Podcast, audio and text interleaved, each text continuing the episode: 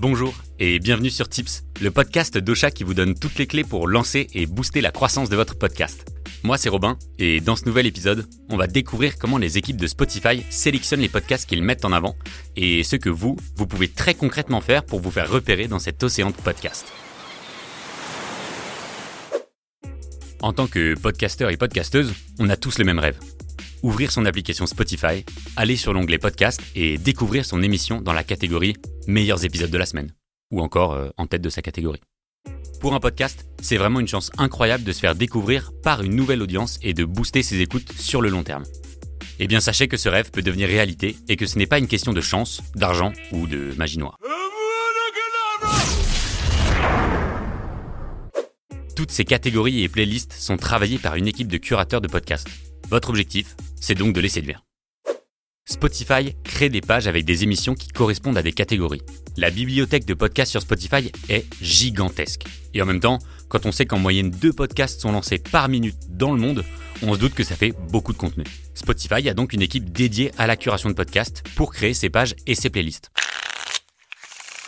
Grâce à leur travail, la page d'accueil est toujours pleine de nouveaux podcasts à découvrir et d'épisodes hyper intéressants sur les sujets d'actualité. Un podcast peut donc se retrouver référencé dans deux cas de figure différents, soit dans une catégorie proche de son thème, par exemple humour ou cuisine, soit dans une catégorie indépendante de son thème, comme les meilleurs épisodes de la semaine, le classement des podcasts ou encore les nouvelles sorties de podcasts. Vraiment, l'objectif de l'équipe de curation, c'est de simplifier la vie des auditeurs et des auditrices, c'est de leur donner une carte pour naviguer. Mais alors, comment les podcasts sont-ils sélectionnés? Déjà, les curateurs sont des podcastovores insatiables. Ils écoutent en moyenne plus de 20 heures de podcasts par semaine. Ils lisent des communiqués de presse, des pitchs de créateurs, des newsletters de podcasts. Ils arpentent les réseaux sociaux et repèrent vite les podcasts qui grossissent grâce aux bouche à oreille. Bref, ils sont à l'affût. Bien entendu, ils n'ont pas de grille précise avec des critères définis, mais ils le disent, ils sont particulièrement réceptifs à 10 qualités dans un podcast. 1. L'accroche. Il faut que dès les premières secondes, l'animateur ou l'animatrice du podcast ait donné une bonne raison de poursuivre l'écoute. 2. La forme.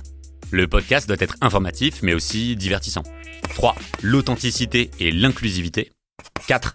Les conversations. Ils adorent les émissions qui provoquent des discussions passionnantes et qui éclairent les auditeurs et les auditrices. 5. La régularité sur la qualité du contenu. 6. Les surprises dans les épisodes. 7. La personnalité des animateurs et animatrices et l'énergie qu'ils dégagent. 8. Les thèmes. Si les thèmes se diversifient et permettent de toucher différentes audiences, c'est tip top. 9. La confiance. L'écoute ne doit pas être perturbée par des problèmes techniques. Bien sûr, pas besoin d'avoir un studio pro pour enregistrer, mais la qualité audio ne doit pas être un frein à l'écoute. Et enfin 10. Les formats expérimentaux, comme les fictions audio par exemple. Une bonne première étape pour taper dans l'œil de Spotify, c'est donc d'essayer de respecter au maximum ces critères. Mais en tant que créateur et créatrice de contenu, vous avez d'autres cordes à votre harpe pour vous faire repérer. Le marketing autour de votre podcast est décisif. En ayant une véritable stratégie de promotion pour votre podcast, vous aurez un avantage par rapport aux autres. Rappelez-vous, les curateurs et curatrices scrutent les réseaux. N'hésitez pas à publier tout type de contenu et à développer une stratégie de snacking content à partir de vos épisodes de podcast. On vous en parle dans l'épisode 15 de Tips. Si vous êtes chez Ocha et que vous utilisez notre tout nouveau Social Media Manager pour programmer vos posts sur les réseaux sociaux, pensez à mentionner directement Spotify Podcast dans vos publications sur Twitter et Instagram. Ça fera un petit POC aux équipes de Spotify et ils vous repéreront peut-être.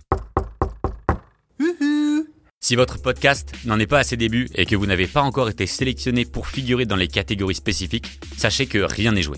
Déjà, il n'est pas impossible que Spotify développe un jour une catégorie qui corresponde exactement à votre émission. C'est peut-être euh, juste une question de timing. Ensuite, les équipes de curateurs passent et repassent sur les différents podcasts pour surveiller leur évolution. Encore une fois, ce sont des êtres humains.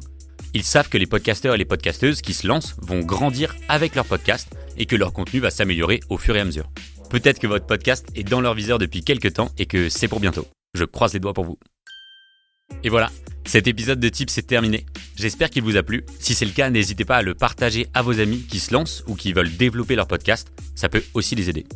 Aujourd'hui, on aimerait remercier un monstre nommé Wanda pour son commentaire sur Apple Podcast. Un seul mot, merci. Concis, droit au but et brillant comme une pièce de monnaie.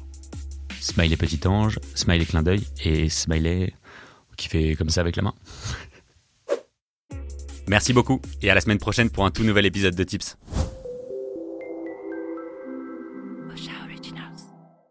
Cette émission vous a été proposée par Ocha, la première plateforme française d'hébergement et de marketing du podcast.